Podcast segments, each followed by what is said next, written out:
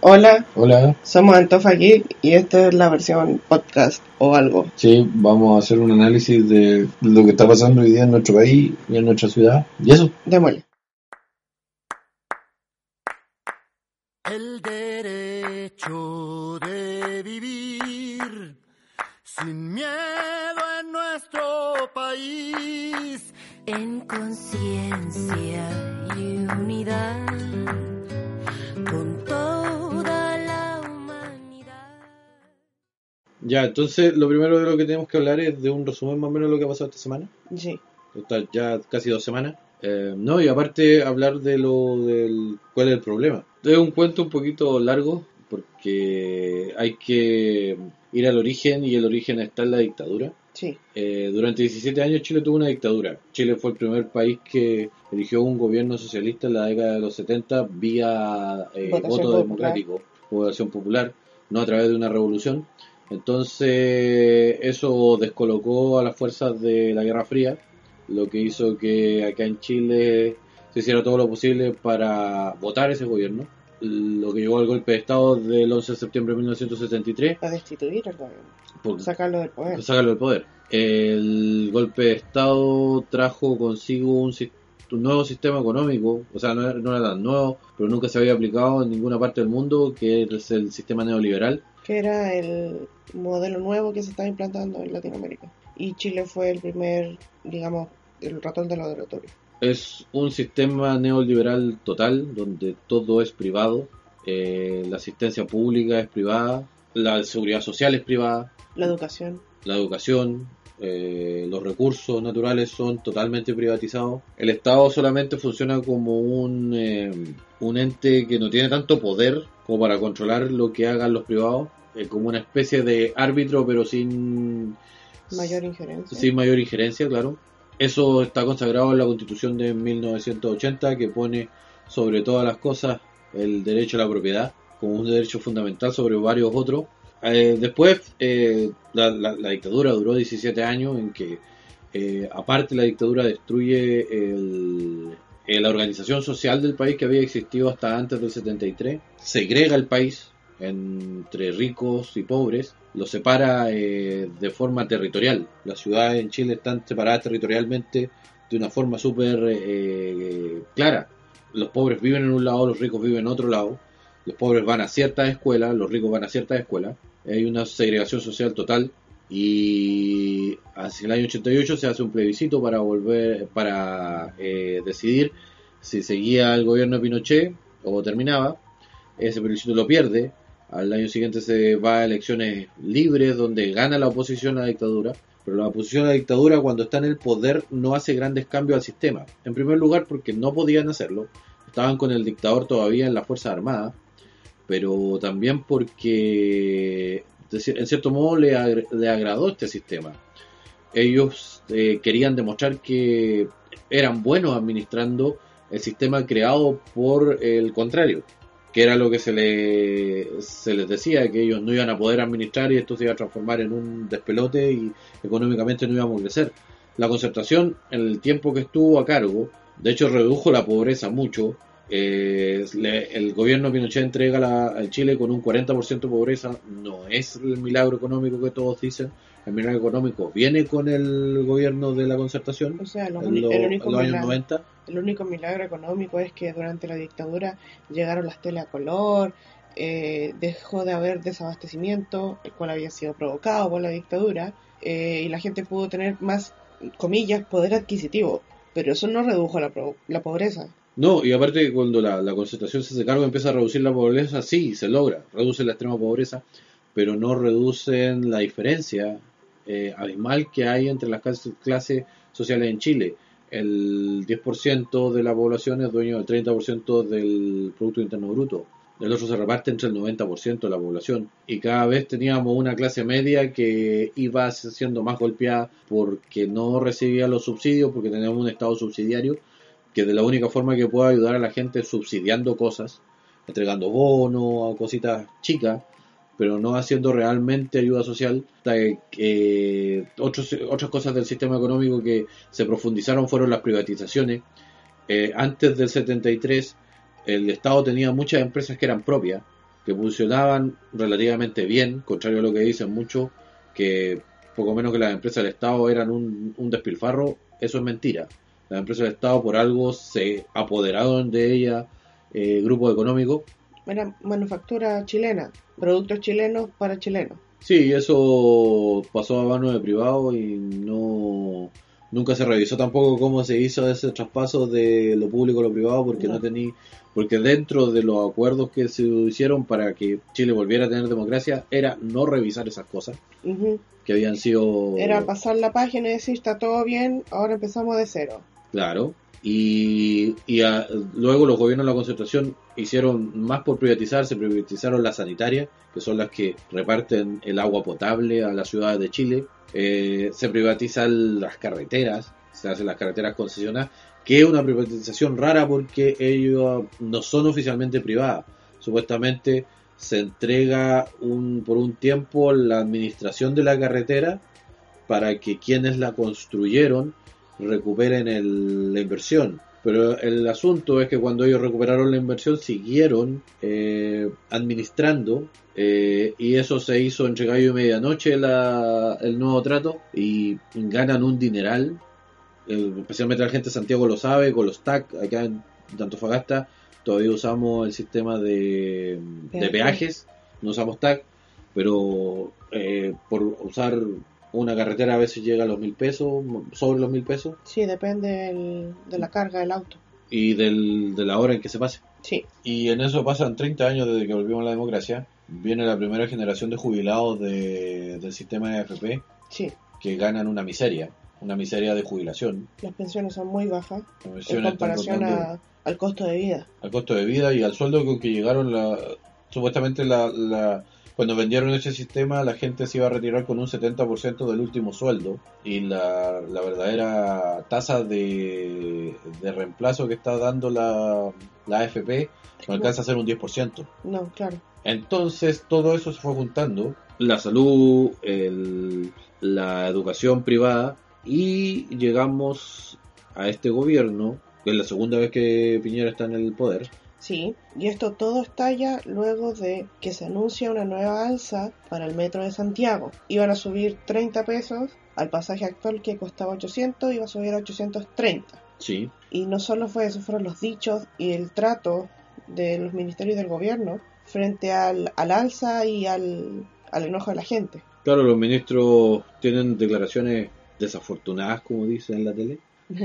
Hablan de que la gente debería levantarse más temprano o que la gente debería comprar eh, flores porque eh, más temprano no pillaba la hora punta en el metro y comprar flores porque el IPC del el último medición del IPC decía que las flores habían bajado de precio, lo cual la gente lo toma como un insulto Una burla es. una burla. Y los primeros que empiezan a, a protestar, que ya venían de hace harto tiempo protestando en sus liceos, son los estudiantes de secundaria, quienes llaman a evadir el, el, el pasaje del metro, saltándose los torniquetes que son para entrar al, al sistema. Empezaron las protestas pacíficas con los estudiantes saltándose el metro, pero esto provocó que el gobierno respondiera sacando las fuerzas especiales policiales para reprimir esta acción. Sí, eh, el día jueves de esa semana se en- eh, estaban casi todas las estaciones de metro llenas de carabineros, habían incluso en algunas estaciones mucho más carabineros que eh, pasajeros, lo cual también caldeó los ánimos de la gente.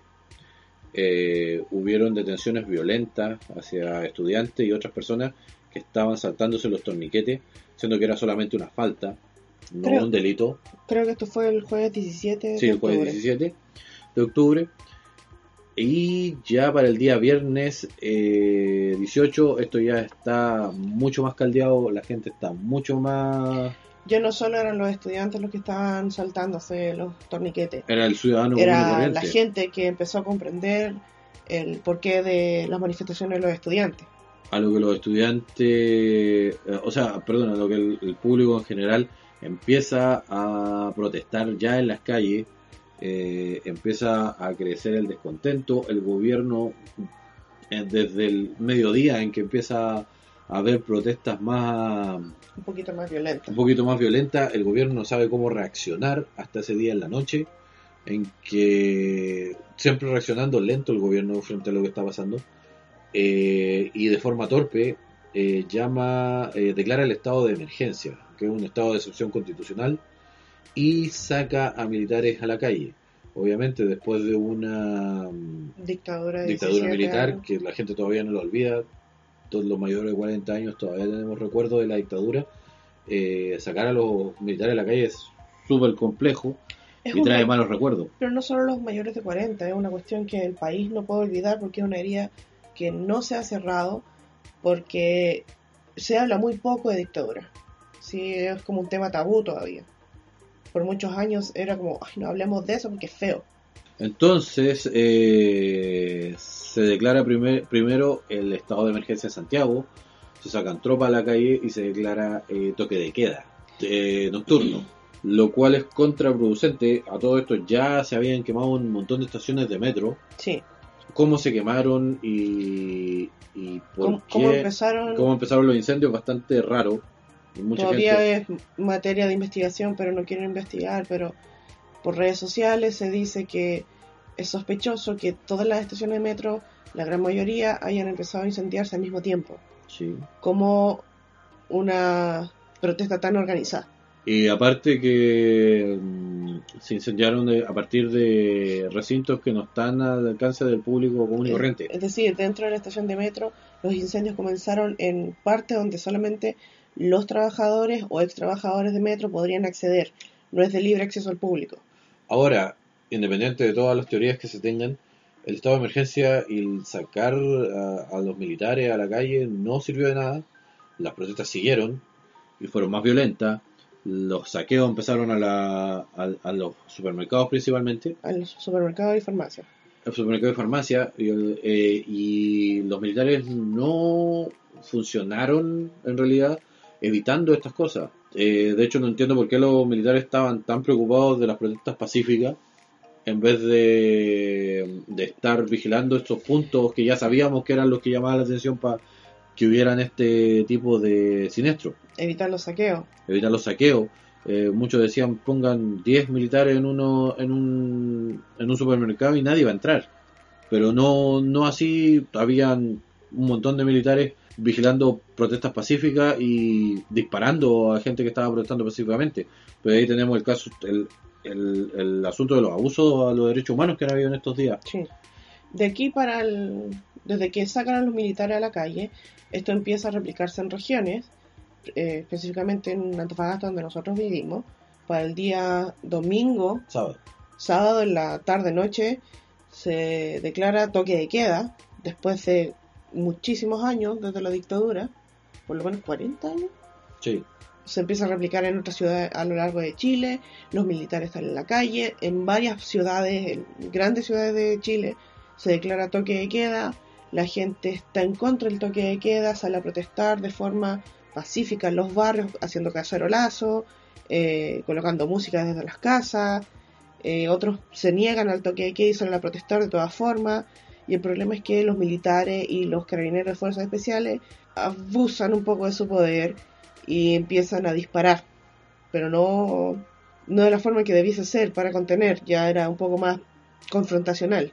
O sea, en estos momentos, y a la altura de que ya el, el estado de emergencia terminó el día lunes, y en estos momentos eh, no tenemos toque de queda, supuestamente. El día domingo terminó. El día domingo terminó el toque de queda y el estado de emergencia terminó el 2 de la mañana. No tenemos claridad de cuántos han sido los heridos, porque el gobierno no ha dado ningún eh, ningún eh, ¿Catastro? catastro de heridos real, o sea, Ni de, ni de muertos ni de oficiales. muertos. Los, los muertos oficiales llegaron hasta el día hasta el día domingo, creo que tenían como 20, pero eh, no se ha dicho realmente ni, 20, ni así- ni se ha investigado en qué condiciones fueron asesinadas esas personas, porque en realidad fueron asesinadas. sí. Lo están tratando de hacer pasar como que la gran mayoría eran eh, saqueadores, violentistas, personas que estaban buscando robar, algo así, fuera el toque de queda, pero eso aún así no es justificación. No porque el estado de excepción no les daba eh, a la Fuerza Armada ni al carabinero ninguna atribución para disparar o para usar armas de fuego que no fueran disuasivas. Supuestamente estos balines de goma que también han hecho estragos entre la gente, especialmente en los ojos. Tenemos un montón de gente que ha quedado con un ojo menos. Por lo eh, menos son 45 ojos ciegos. 45 ojos ciegos eh, en Chile. Además de gente que ha muerto por golpiza, Sí, de carabineros con las lumas, con estos palos que usan. pero golpizas dentro de las comisarías una vez que han sido detenidos. golpiza dentro de la comisaría, eh, casos de tortura dentro de las comisarías y especialmente tenemos el caso de mujeres que han sufrido de Vejaciones. vejaciones de tipo sexual.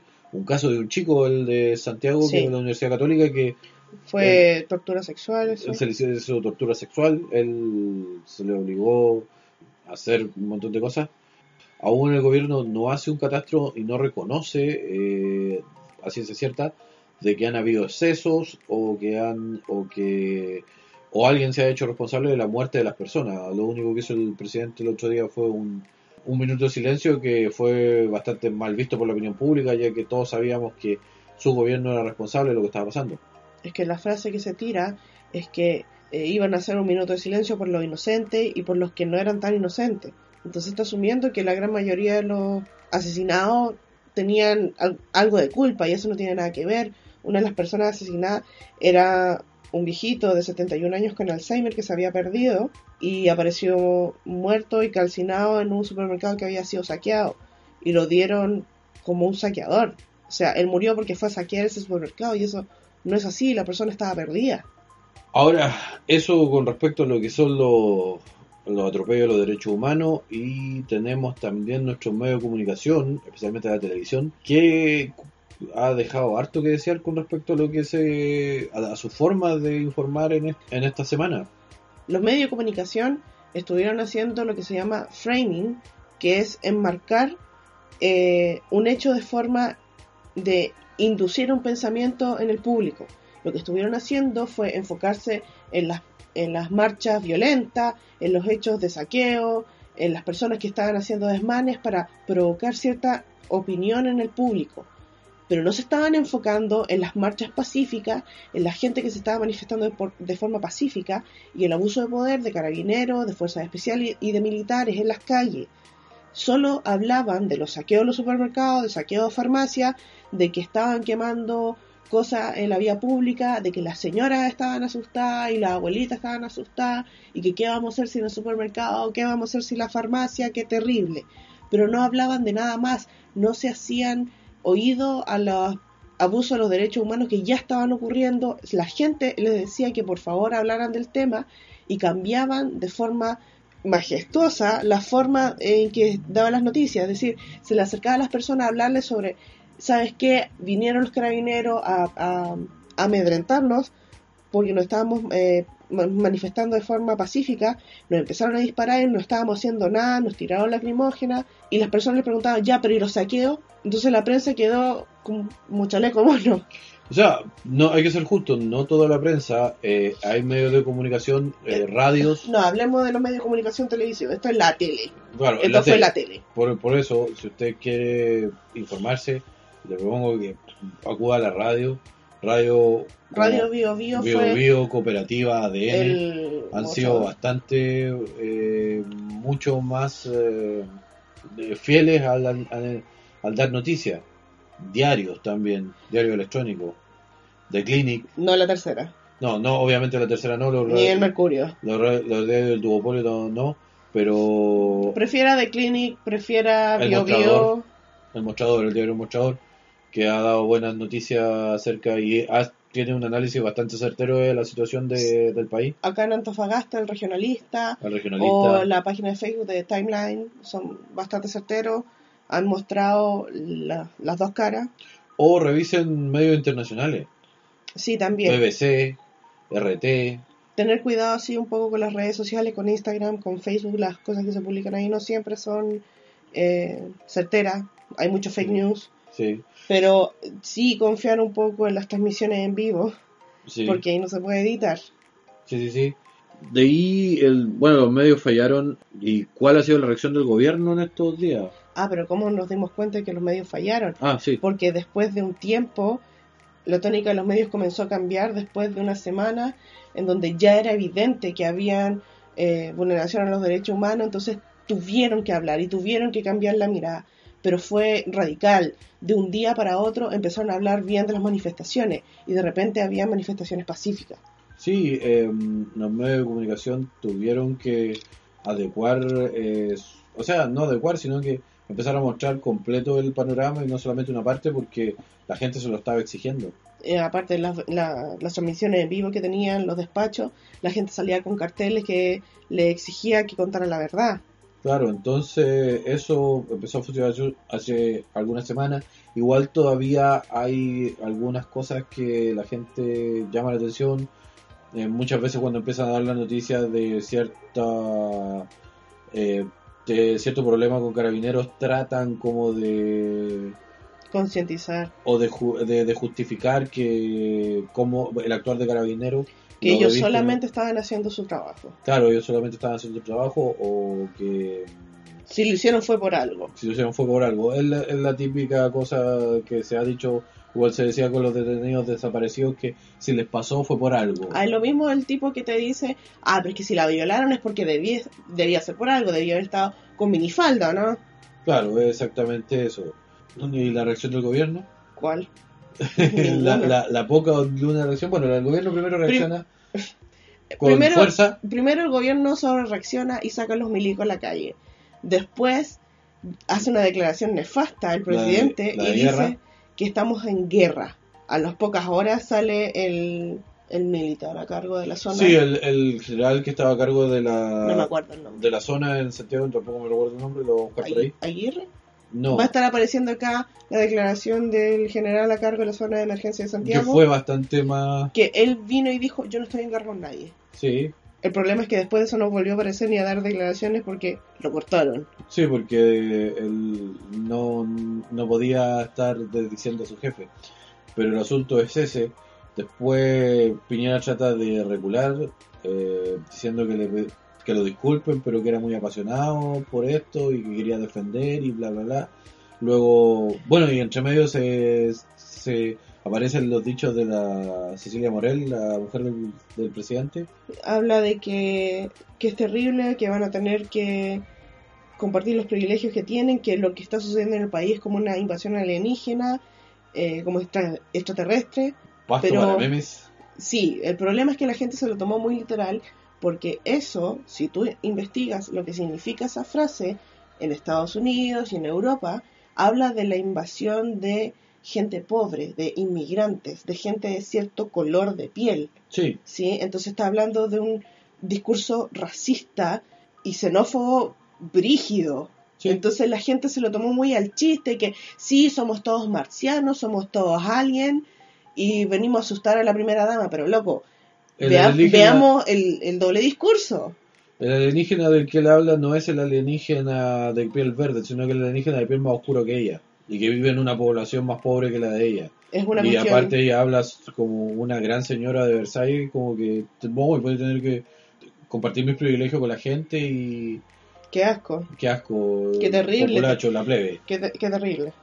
Eh, luego, eh, ya viéndose que no iba a poder eh, zafar de la situación, Piñera hace unos anuncios que fueron en realidad nada.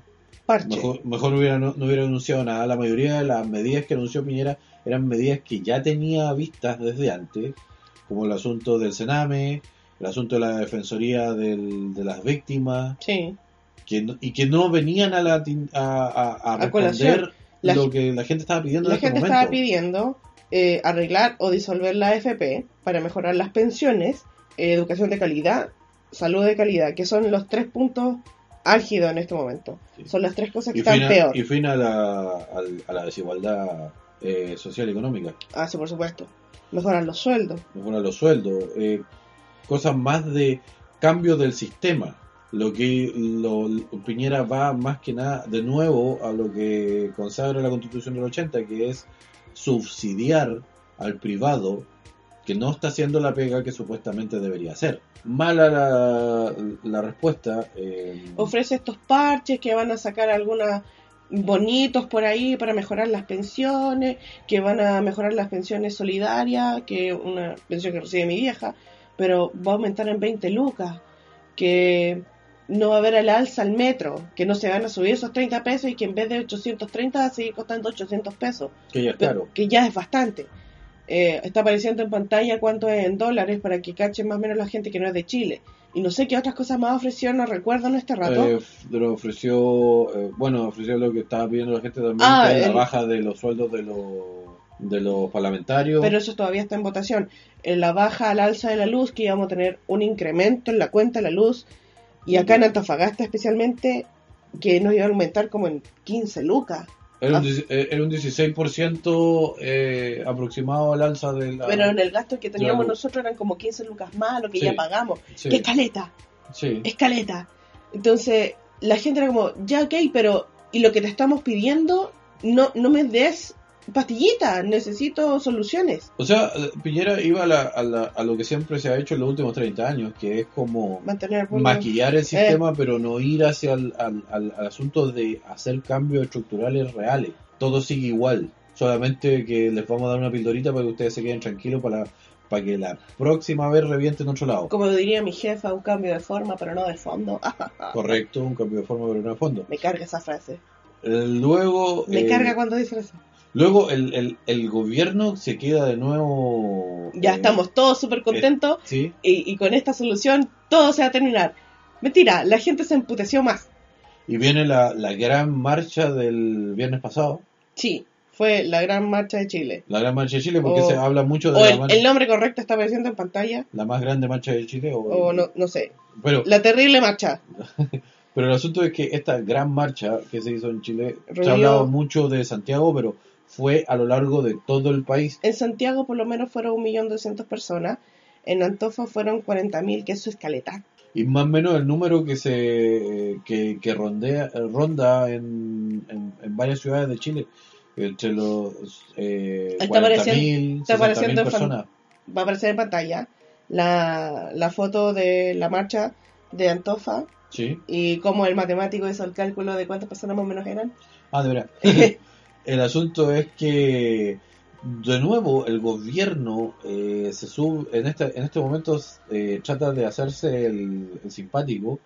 Y al día siguiente de la marcha se sube este tweet del presidente, está apareciendo en pantalla, agradeciendo que qué bonita la marcha y subiéndose al carro de la victoria y no comprendiendo o no queriendo entender que la marcha era en su contra. Sí, el presidente... Y no solo él, sus varios- partidarios también, ¡ay, qué bonita la Incluso- marcha! Y es como, ¿what? partidos de oposición también eh, y, y, y- y personeros de la oposición también lo hicieron, siendo que tampoco es de ellos. Esto es una marcha y un movimiento antipartidista, no hay un color político detrás de esto, solo hay descontento. Hay descontento contra la clase política en general porque hay que ser justo y muchos de los problemas que hoy día se están peleando Es por la política en general que es la política que se ha llevado desde el desde la dictadura y los Sí. gobiernos democráticos que la siguieron. Eh, se estaba pidiendo también un cambio de gabinete porque los ministros, especialmente el ministro del Interior, O sea, se estaba pidiendo que renunciara el presidente, sí, que renunciara el... el ministro del Interior, bueno, al renunciar el presidente deberían haber... Es obviamente tienen que salir todos los demás, una cuestión de honor, casi. Tienen que salir todos los demás, pero eh, se pedía la salida, por lo menos un cambio de gabinete, muchos decían que era necesario un cambio de gabinete porque no habían sabido responder a la, a la situación política Entonces el presidente hace el cambio de gabinete, este lunes en la mañana. ¿fue el lunes? Sí, fue el lunes. Ah, claro, el mensaje lo dio del domingo al lunes. Y la cosa es que hace un enroque y un cambio en ministerios que no importaba. No cambió la ministra de Educación, no cambió el ministro de, de Salud, al del Interior lo tuvo que sacar, Sí, al del interior lo tuvo que sacar, tuvo que sacar a los ministros que habían, porque se hay, habían una, ido de lengua. hay acusación insti- eh, constitucional en contra de ellos. O sea, contra el ministro del Interior hasta ahora hay una acusación constitucional y creo que ya juntaron las firmas también para acusar Sí, sí, eso está en, camino, eso están dando. Y la del presidente también. Y nuevamente queda como ahí, yo ya cambié Ya. mi ministro, se terminó. Ya, arreglamos todo, ¿estamos contentos? ¿Me dais un besito? Claro, es eh, aquí hay que tener bien claro una cosa. La gente dice que hay que darle tiempo al gobierno. No, el gobierno no, lo que estaba esperando es eso, que les den tiempo para que las cosas se normalicen y ellos hacerse los tontos. Ellos están llamando a volver a la normalidad. pero la gente en las calles les dice que volver a la normalidad era el problema. Volver a la normalidad significa volver a ser conformistas y aguantarnos todo lo que nos hagan y que nos digan y es como, ah, ¿qué no importa? Pero sabéis que en marzo igual me llega un bono de 30 lucas que me va a servir todo el año. Aparte que hay que entender algo, mucha gente no lo entiende, pero hay que entender algo sobre cómo funciona el Estado en Chile. El Estado gira alrededor de la imagen de la figura del presidente de la República. Es casi como una monarquía el Estado chileno, como ha sido pensado desde su principio. Si la cabeza que del Estado, que es el presidente de la República, se queda pasmado como lo que pasó en estos días, el Estado no puede reaccionar porque los otros entes del Estado, ya sea el poder, eh, eh, el poder legislativo, que es el Congreso, y el poder judicial, no tienen eh, margen de movimiento o poderes reales para reaccionar. Yo sé que la gente está enojada con el Congreso y tiene toda la razón. Los congresistas muchas veces trabajan menos de lo que de lo que uno esperaría y ganan mucha plata y se está esperando que se baje los sueldos de ellos. Pero ahí también hay un detalle que, por ejemplo, los- el Congreso no puede eh, generar leyes por sí solo que tengan que ver con gastos del erario público, o sea, que el Estado gaste. Entonces, ya de, de por sí, el Congreso es simplemente un buzón donde el gobierno de turno mete leyes que ellos tienen que decir sí o no. Así de simple. Ellos no tienen eh, mayor injerencia. mayor injerencia en crear sus propias leyes y las leyes que crean son leyes chiquititas eh, que No, no al tienen final mayor no tienen, repercusión. no tienen repercusión pública.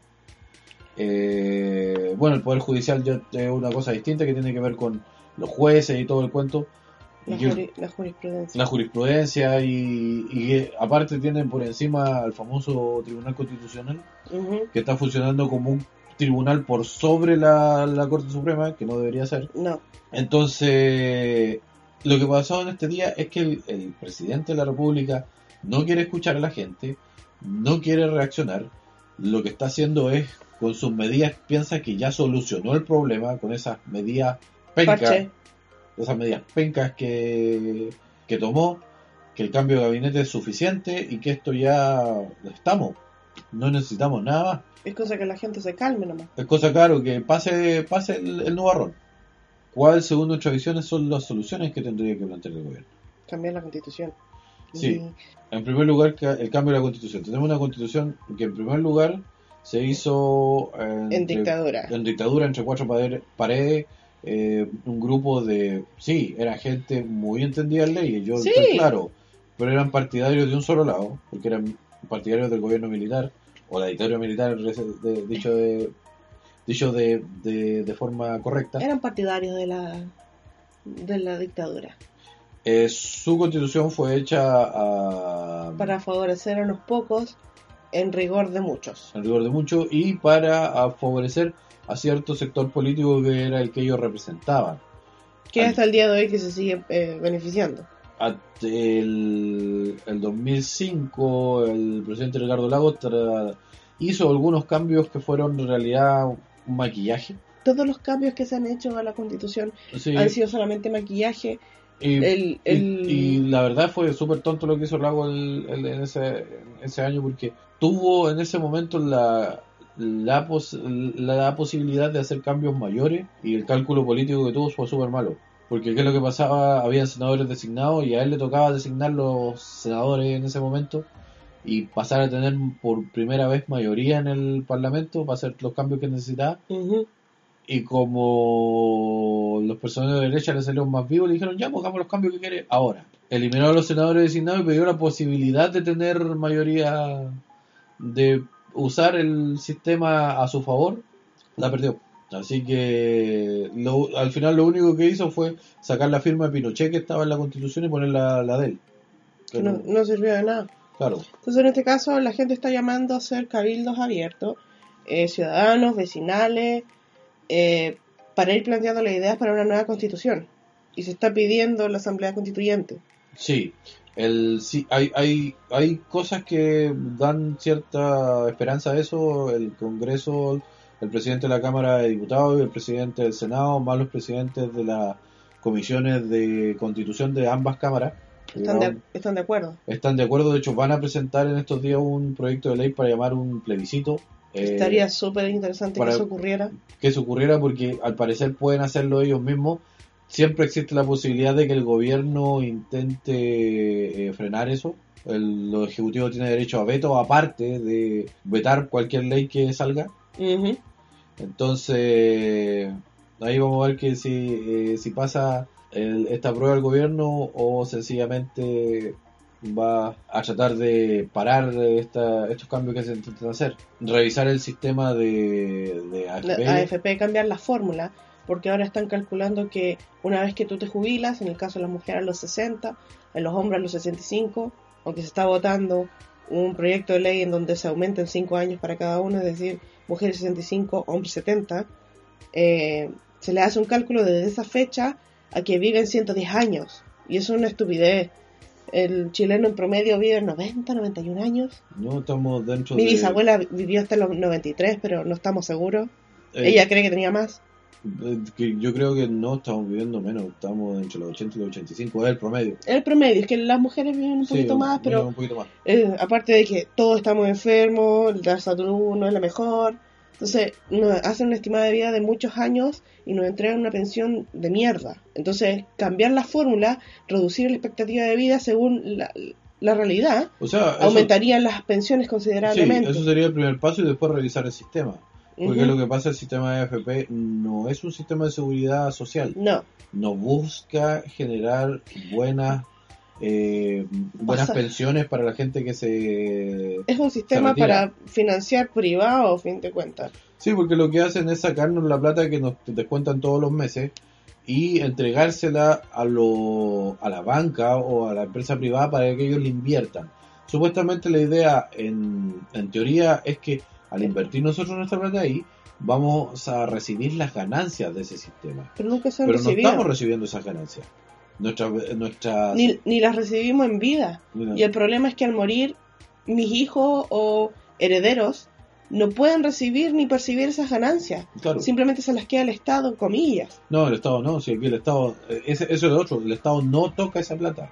Por eso comillas. No, no, no, lo- no, no se lo deja el Estado, hay que ser bien claro en eso, no se lo deja el Estado, se lo dejan la empresa a la que usted le entrega La AFP en este caso. la AFP. Ellos se quedan con eso, un privado, se queda con su esfuerzo de toda su vida. Entonces nosotros que estamos sugiriendo en la Asamblea Constituyente, el cambio a la AFP, la mejora de pensión, Sí, y quizás llegar a un sistema de reparto, sí, creo que es mejor. algo un poco, algo más, Un sistema de seguridad social. algo que aumente las pensiones de 120 lucas por lo menos 250, 300 lucas, por y favor. no la, la- el, el proyecto que tiene hoy día de pensión el gobierno en el Parlamento, que al final le va a subir las pensiones a la gente, quizás les va a mejorar las pensiones a la gente que se jubile dentro de 40 años. Yo. Y quizás, Y quizás me mejoren 20 lucas. claro, entonces tampoco no es una... esto necesita eh, una cirugía mayor, no pequeña retoque. Ni, ni maquillaje, ni maquillaje ni nada. Se está, está comprobado que el sistema de AFP falló. Los jubilados por AFP están ganando una miseria. Y las AFP se están defendiendo como perro de espalda, siendo que ellos tienen ganancias. Una revisión sobre el sueldo mínimo. subir los sueldos, El sueldo mínimo. mejorar la educación, La mejora de la educación. eh, mejorar la salud. mejora de la salud, que eso es importante. Hoy día eh, se Hoy está día- destinando mucha plata a privados. Hoy día los hospitales no tienen insumos ni para guantes quirúrgicos. Claro. Y eso, ¿cómo van a operar? O sea, operar en el sentido de cómo van a trabajar las personas. Ni siquiera tienen para implementos básicos. Algodón, no hay algodón en lo- los hospitales. Los precios de los medicamentos, que también es otro problema que tenemos en Chile. Sí, que tenemos los medicamentos más caros quizás del mundo y solamente porque pagáis marca.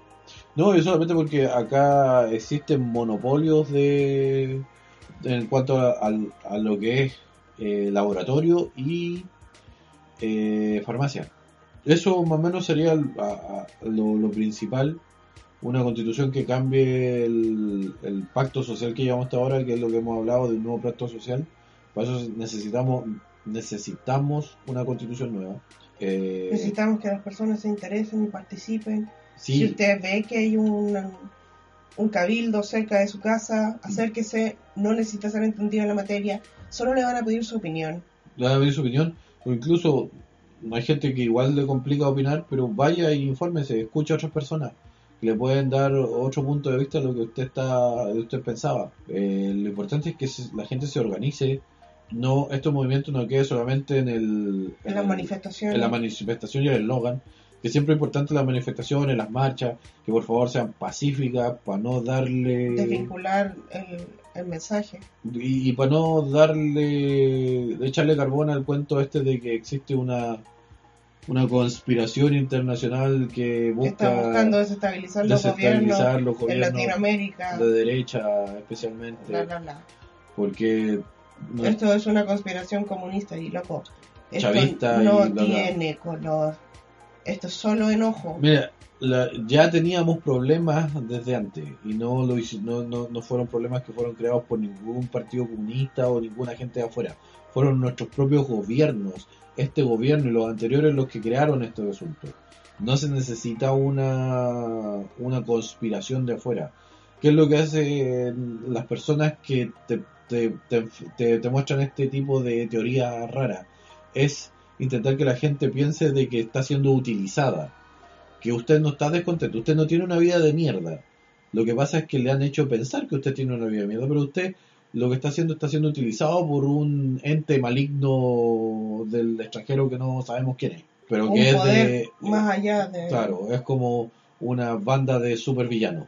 Entonces nuestro consejo para usted, estudie, edúquese, lea, participe en los cabildos, eh, no le crea tanto a la tele, dude un poquito, dude también de las publicaciones que van por Facebook y WhatsApp, Grupos de YouTube que también hay, por ahí hay, hay cosas que están haciendo en YouTube que son bastante... En mi opinión, los influencers o pseudo influencers, al menos los centros Bagasta que he visto yo, eh, son todos de cierto color político y están a favor de que salgan los milicos a la calle.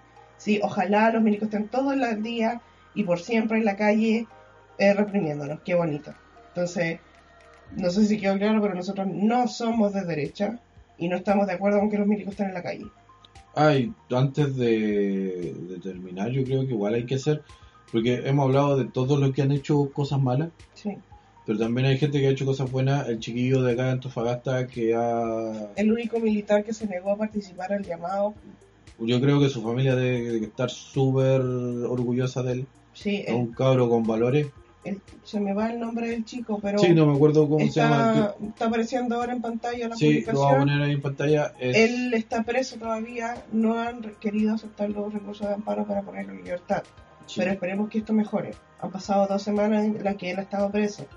Y lo- lo- los otros que han hecho una pega súper grande y súper importante es el Instituto Nacional de Derechos Humanos, Y los bomberos. Los bomberos también. Los bomberos han sido los mejores, así que Sí, olvidémonos del Día del Carabinero y de la celebremos el Día del. Bombero. celebrar el día de bombero, vestir a la bendición de bombero y de los locos del Instituto de los Derechos Humanos. Esas dos instituciones acá en Chile han funcionado, han- se han preocupado de la gente.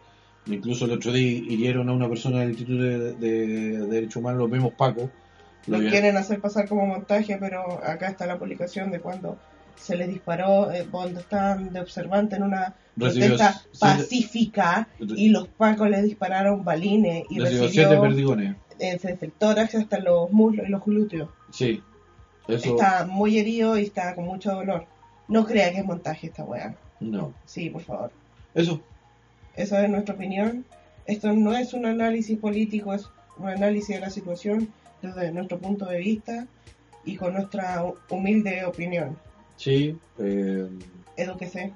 Respete para que lo respeten. eh, no me acuerdo qué más dice. no, no me acuerdo qué a decir. Y que, Que Dios lo bendiga. Pero no, No, eh, eso no. Eh, eso Esperemos que esta co- cosa cambie, no que se calme, sino que cambie. sí, o sea, yo sé que estamos todos cansados, que eso, han sido dos semanas muy duras. En algunos lados la- las manifestaciones han bajado, pero la idea es no decaer. Protestar de forma pacífica se Sí. puede. Ánimo. Si necesita tomarse un descanso y que lo apapachen, apapache. Sí, todos necesitamos un descanso porque han sido días muy violentos. Sí. Muchas cosas. Muchos recuerdos, muchas sal en esa herida. Sí. Eh, eso, somos Antofallí. Eso, besitos. Chau. Bendiciones, hermanito. Ay, Suscríbanse, compartan, sí, porque los influencers de Antofagasta, perdón, pero son bien como la callampa.